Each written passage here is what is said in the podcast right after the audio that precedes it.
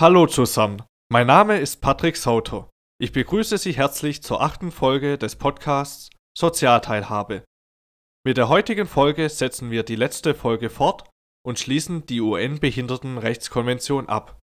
Wir hatten zuletzt den Artikel 20 betrachtet und werden nun mit Artikel 21 fortfahren. Wir werden nicht alle Artikel und nicht vollumfänglich betrachten. Artikel 21 der UN-Behindertenrechtskonvention erkennt unter anderem das Recht von Menschen mit Behinderungen an, sich Information und Gedankengut frei zu beschaffen, zu empfangen und weiterzugeben.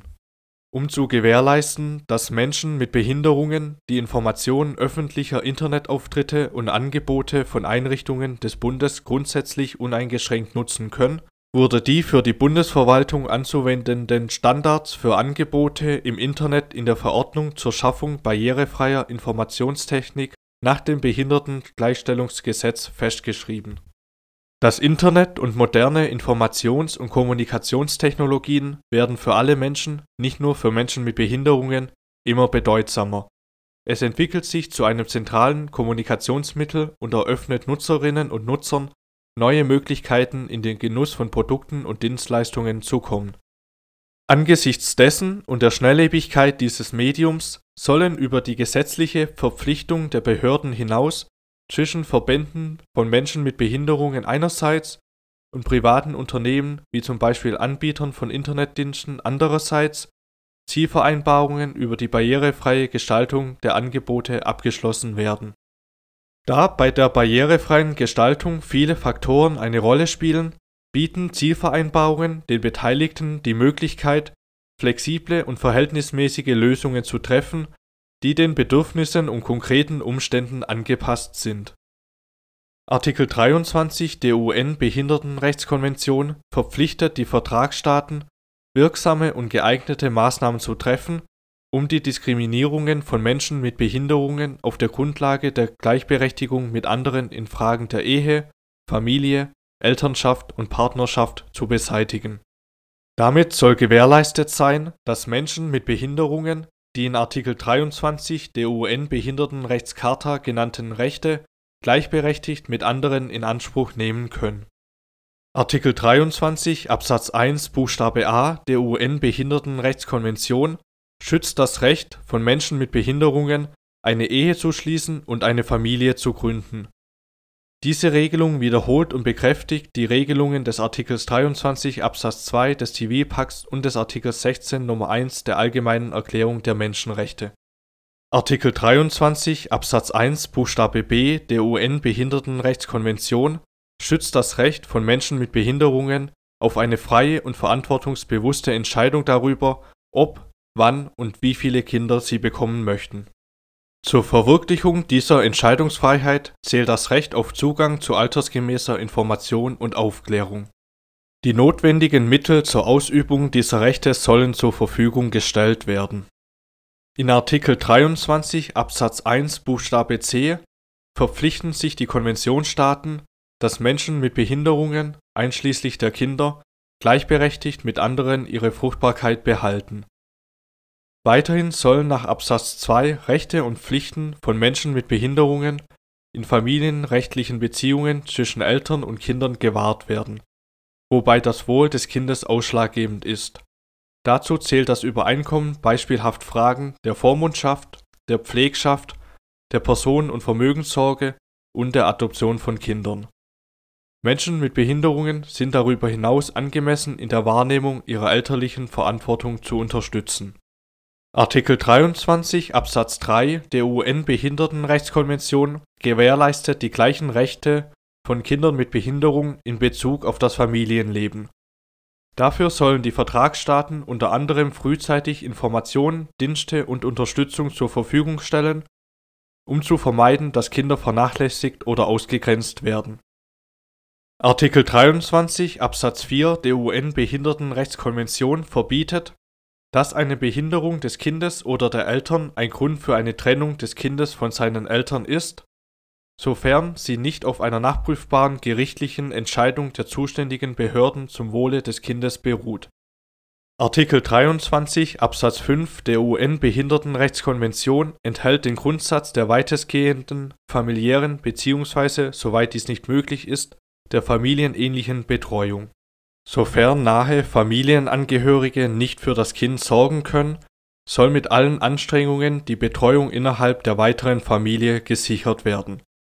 Wenn das nicht möglich ist, soll die Betreuung innerhalb der Gemeinschaft in einem familienähnlichen Umfeld gewährleistet werden Artikel 24 der UN-Behindertenrechtskonvention erkennt das Recht von Menschen mit Behinderungen auf Bildung an. Diese Regelung wiederholt und bekräftigt die Regelungen des Artikels 13 des UN-Sozialpakts, der Artikel 28 und 29 der UN-Kinderrechtskonvention sowie des Artikel 26 der Allgemeinen Erklärung der Menschenrechte.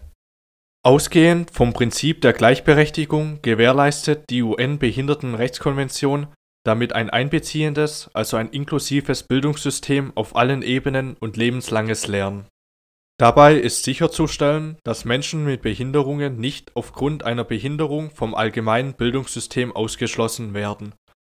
Kinder mit Behinderungen dürfen also nicht aufgrund ihrer Behinderung vom Besuch einer Grundschule oder einer weiterführenden Schule ausgeschlossen werden. Vielmehr soll ihnen gleichberechtigt mit anderen nichtbehinderten Kindern der Zugang zu einem einbeziehenden, also inklusiven, hochwertigen und unentgeltlichen Unterricht ermöglicht werden. Ebenso soll der Zugang zur allgemeinen Hochschulbildung, Berufsausbildung, Erwachsenenbildung und zu lebenslangem Lernen gleichberechtigt mit anderen gewährleistet werden. Innerhalb des allgemeinen Bildungssystems sollen angemessene Vorkehrungen getroffen und die notwendige Unterstützung geleistet werden, um eine erfolgreiche Bildung zu erleichtern. Weiterhin muss Menschen mit Behinderungen durch geeignete Maßnahmen den Erwerb lebenspraktischer Fertigkeiten und sozialer Kompetenzen ermöglicht werden. Dazu soll das Erlernen verschiedener Formen der Kommunikation wie die Blindenschrift, der Erwerb von Orientierungs- und Mobilitätsfertigkeiten und die Unterstützung durch andere Menschen mit Behinderungen und das Mentoring erleichtert werden Ebenso soll das Erlernen der Gebärdensprache und die Förderung der sprachlichen Identität von gehörlosen Menschen erleichtert werden. Dafür sind auf allen Ebenen des Bildungswesens geeignete Maßnahmen zur Einstellung von Lehrkräften zu treffen, einschließlich solcher mit Behinderungen, die in Gebärdensprache und Blindenschrift ausgebildet sind.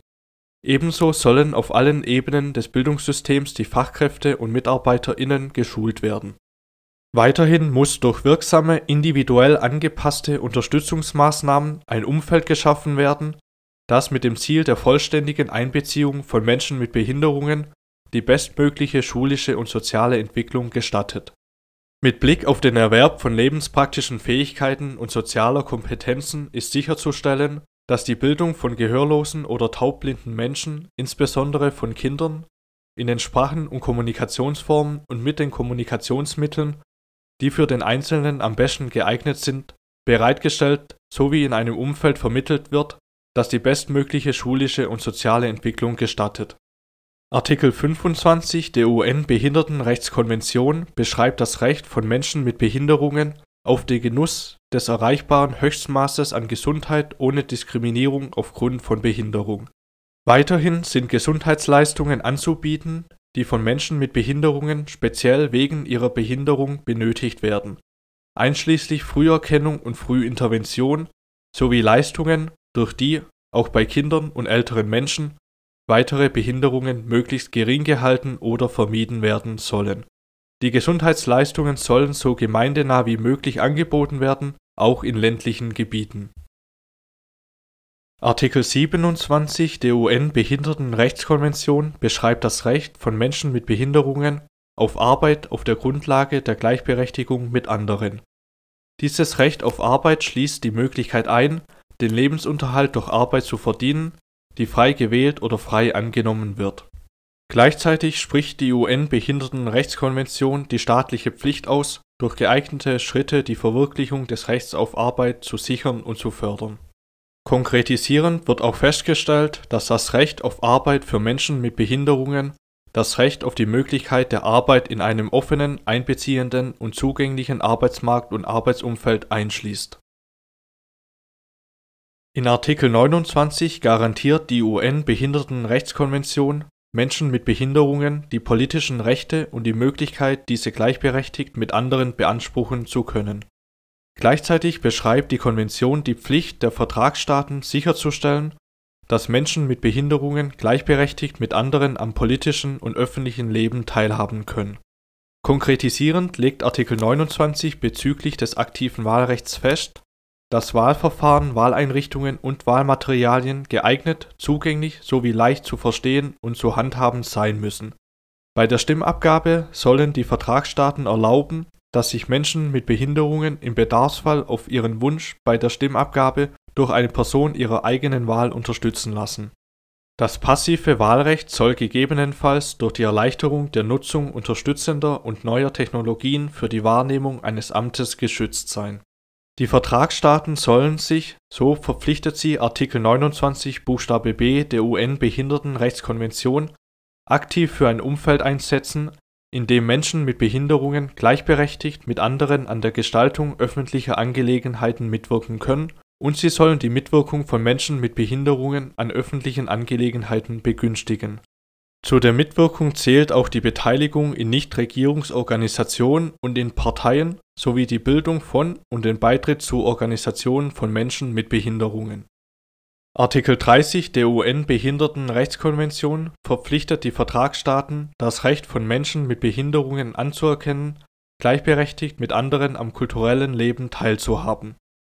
Zur Verwirklichung dieses Rechts sind die Vertragsstaaten zu geeigneten Maßnahmen verpflichtet die den Zugang zu kulturellen Materialien in zugänglichen Formaten, den Zugang zu Fernsehprogrammen, Filmen, Theatervorstellungen und anderen kulturellen Aktivitäten in zugänglichen Formaten sowie den Zugang zu Orten kultureller Darbietung oder Dienstleistungen sicherstellen sollen.